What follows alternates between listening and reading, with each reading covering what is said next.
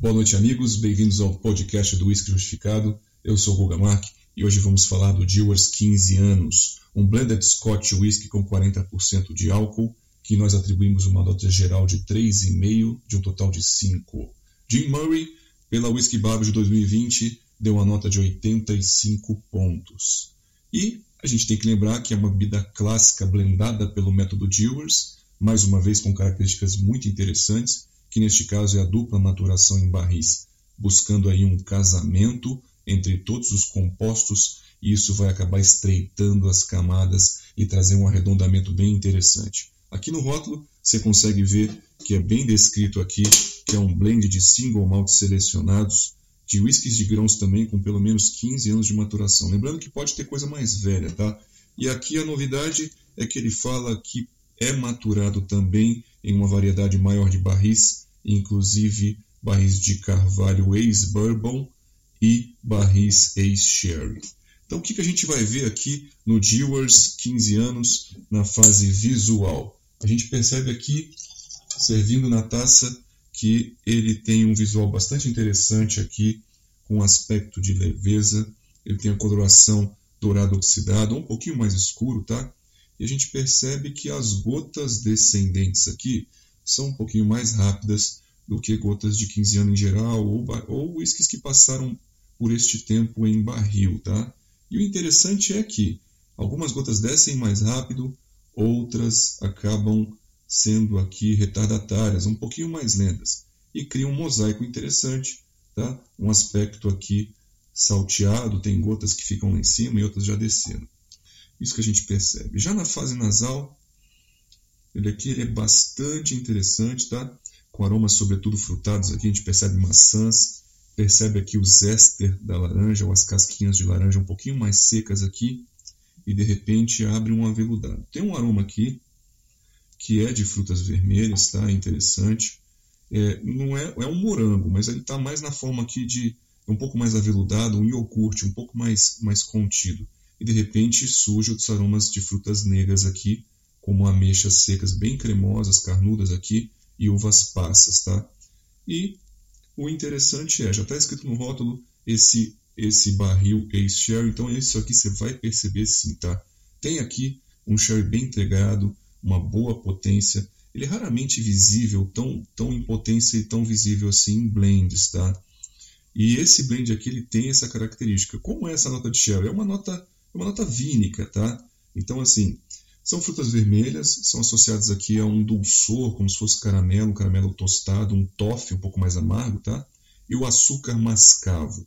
Então, além de tudo isso, tem uma certa picância, é uma pimenta, tá? Que vem da madeira também, uma, uma pimenta um pouco, é uma pimenta preta associado a um noz moscada aqui, uma noz moscada mais seca, ralada, tá bom? E olha que interessante, eu já tenho outra taça aqui que já está um pouco mais tempo descansando ela tem aqui um coco seco, ela traz já alguns aromas de maturação em barricas ex-bourbon, no caso coco, baunilha, olha que interessante, e um caramelo aqui diferente. Aqui já é um caramelo amanteigado, um pouco mais pegajoso, um pouco mais impregnante, tá? E eles aparecem realmente com mais tempo aqui de descanso na taça, tá bom? E esse já não percebe muito o sherry. Então o sherry você percebe mais a hora que serve mesmo.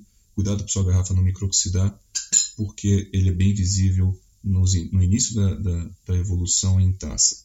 E aqui finaliza com um herbáceo mentolado bem interessante, que é um aroma também de barris, tá? Esse mentolado herbáceo ele tende a competir com a sensação alcoólica nasal e ele acaba realmente suprimindo. O álcool é muito delicado, é pouco perceptível para 40%. E para aqueles que são iniciantes, lembre-se, Bebida redonda com álcool integrado é bebida boa, álcool fica praticamente invisível. Como ele é na boca, saúde. Realmente ele se comporta muito leve na boca, tá? Ele tem um corpo leve para médio e ele tem uma oleosidade. Essa oleosidade é baixa, mas é muito boa, é interessante. Tem uma correspondência nasal interessante, ou seja, o que você viu lá no nasal ele se mostra aqui. Temos aqui sabores de caramelos, temos um doçor e tem aqui um spice kick. Tem aqui um, um, um, uma pegada picante muito interessante e um calor de boca. Tá? Os taninos aqui são arredondados, são lapidados, mas eles têm um toque apimentado aqui persistente. Lembra um pouco uma pimenta mexicana, aquela pimenta verde ralapenho, pimenta mexicana, que causa aqui uma salivação intensa e uma ardência que vai até nos lábios, tá? Bem interessante isso daí. Então, o que, que acontece? Esses taninos, essa picância gera uma salivação intensa aqui, mas você não percebe mudança de peso de corpo. Por quê? Ele tem uma oleosidade, como eu disse, boa, interessante, mantém o corpo médio, mesmo com essa tentativa de diluição salivar. E isso também mantém o álcool bem integrado, tá? O álcool aqui é visível só após a deglutição, só no retrogosto, mas nada pungente, nada exagerado. Então ele finaliza de boca uma persistência gustativa média a alta, tá? E um residual bastante untuoso, oleoso. O retrogosto, como eu já disse, você percebe um pouquinho caloroso, alcoólico, mas nada pungente, nada, nada destruidor. E o retrogosto também traz notas de caramelo apimentado. E aqui você percebe das primeiras vezes algo de madeira tostada. Não é um esfumaçado, mas é uma madeira tostada, tá bom? E, em resumo, um destilado interessante com muitas camadas, tá? Sendo a maturação aqui em diferentes madeiras um fato bem visível. Com o tempo de taça, as características vão mudando, as camadas oscilam entre si, inclusive na visibilidade. Como eu disse, no início, sherry, depois bourbon. Então, em relação ao Dias 12 anos, o que esperar? O Demonarch aqui, ele dá um show em persistência gustativa e finalização de boca em relação ao irmão mais novo. E os taninos também muito mais nobres, tá? Lembrando aqui a influência do carvalho europeu, que é bem mais forte, ele é bem mais apimentado e marcante. Uma boa noite e a gente se vê no próximo podcast do Whisky Justificado.